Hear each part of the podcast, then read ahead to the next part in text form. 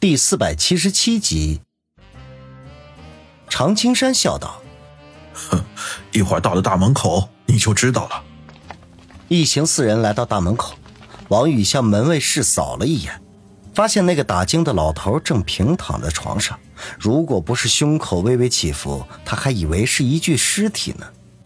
王宇不由得一愣，正要发问，常青山就从衣兜里拿出一串钥匙来。从门卫室的小窗子丢了进去，不偏不倚，正好落在打更老头的身上。那老头居然没有什么反应，人就睡得很熟。何梅忍不住问道：“难道他中了迷药？”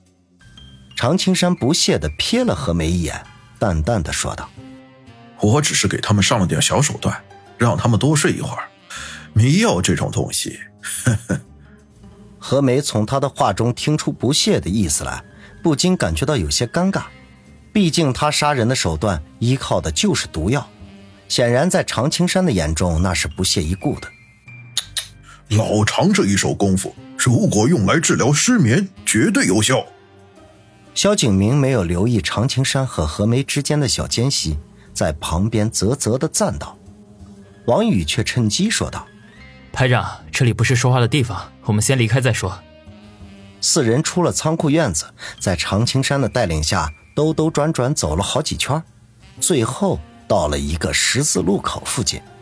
只见路边停着一辆白色的面包车，车里车外总共有四个人，正轮班在十字路口附近巡逻。常青山低声说道：“刚才我和肖队长经过这里的时候，我发现这里十分偏僻。”周围五百米之内，除了这四个人之外，也没有其他的同伙，所以我临时想到一个办法，那就是我们把这四个人给处理掉，然后换上他们的衣服，佯装在这里巡逻。我相信，就算他们想破了脑袋，也不会想到我们会混到他们当中去。王宇和何梅眼中均是一亮，这的确是个好方法。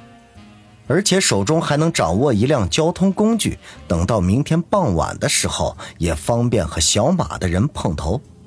当即便一起点头说道：“好办法。”只有萧景明皱着眉头问道：“呃，老常，你说处理他们是指？如果是杀人的话，我坚决反对。”常青山呵呵一笑：“小队长。”我又不是杀人狂，不到万不得已是绝对不会伤及无辜的。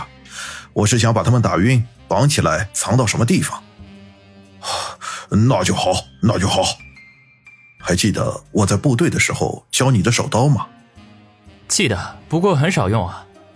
王宇立刻点头说道：“没关系，只要记得就好。现在这四个人太分散了，我一个人解决不了，你得帮我一把。”常青山打量着周围的情况，低声说道：“你看，他们的车子停在了西边的路口，车里面坐了一个人在打盹而另外三个人则分别在东南西北三个路口。我搞定东南那两个，你却放倒北边那个。记住，动作要快、准、要轻，千万不要惊醒车里的人，否则就会引来其他人。保证完成任务。”王宇一本正经地说：“好。”我数一二三，开始行动。常青山也没有再多废话。等等，我可以对付车里那个人。没想到这个时候，萧景明居然自动请缨。王宇和常青山对望一眼，都不禁有些犹豫。这萧景明身手虽然不错，可他毕竟和真正的武林人士相去甚远，这万一失手就会坏事儿啊！你们放心。我是武警出身，学过擒拿格斗，打晕一个人还是小菜一碟。萧景明见两人露出怀疑的神色，便自信地说道。常青山皱了一下眉头，便点头说道：“好，那肖队长去打晕车里的那个。现在我开始倒数，一。”王宇转头望向何梅。二。常青山数道。王宇飞快地说道。何梅，替我们把风。何梅点了点头。我知道。行动。常青山一挥手，人便如离膛的子弹，向着东边飞射而去。王宇比他慢了半拍，不过仍旧是快得令人咂舌，风一样的冲向北边。萧景明最慢，比他们足足晚了十几秒。等常青山冲到东边那人身后，一掌斩落在其脖颈的时候，萧景明尚在半路。东边那人应声而倒，与他比邻的那人听到动静，失声叫道：“啊，谁？”话音刚落，常青山已经出现在了他的面前，一掌斩向其喉咙。那人顿时捂着喉咙，发出呵呵的声音。而这时，常青山已经绕到了他的背后，在后颈上一掌斩落，那人扑通倒地没了动静。一口气放倒两个人，前后用时不到半分钟，而且这两个人之间至少有五十米的距离。在常青山放倒第二个人的时候，王宇才到了北边那人跟前。不过呢，他的运气比较差。恰好那个人转过身来，已经看到两名同伴倒地的情形，立刻张嘴大叫一声：“你们干什么的？”王宇大吃一惊，不及细想，一拳打在这个人的胃部。北边这人哎呦一声，捂着胃部弯下腰。王宇刻不容缓，一个七撞，正中对方的鼻子。这人胃部疼痛还没缓过劲儿来，鼻子又受到了攻击。然后向后仰倒了过去，喷出的鼻血在空中画出了一道优美的弧线。操！我又不是美女，你出毛鼻血啊！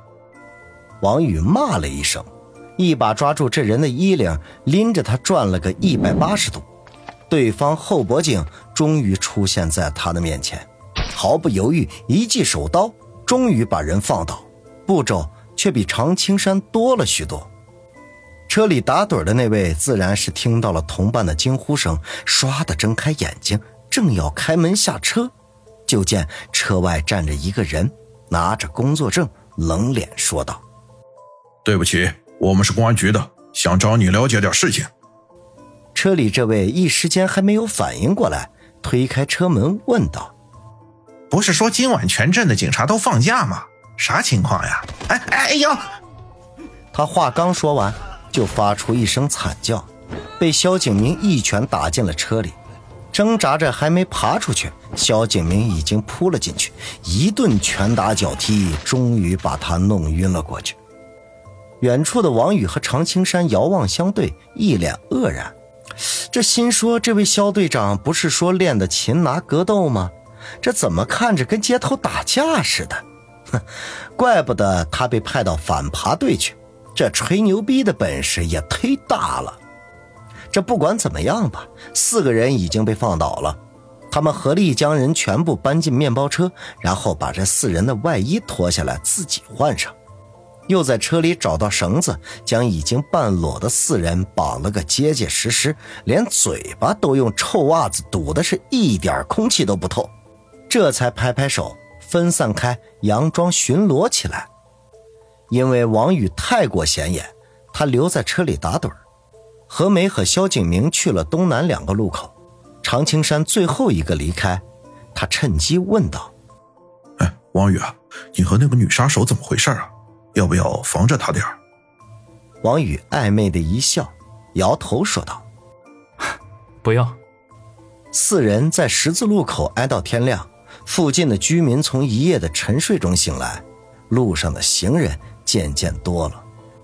大约六点半左右的时候，面包车里的一部对讲机滴滴的响了起来。王宇犹豫了一下，便接通了，嗡声嗡气的喂了一声。对讲机里传来一个粗犷的声音：“大明早，老大说了，让兄弟们都回家休息，白天的时间段不归我们。”收到。王宇含糊的说道，生怕对方听出端倪。你说话咋大舌头了？没想到对方好像听出异样，骂骂咧咧的问道。同时，对讲机里还传来滋滋的电流声。